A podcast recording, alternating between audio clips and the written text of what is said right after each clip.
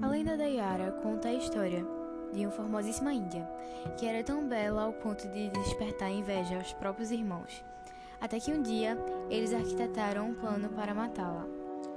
Numa noite chamaram-na para executar o plano, mas foram surpreendidos pela índia guerreira que, revertendo a situação, cometeu tal crime contra seus irmãos.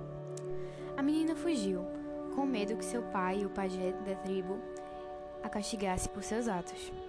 Mas ao ser descoberta, seu próprio pai a lançou no Rio Negro os Solimões.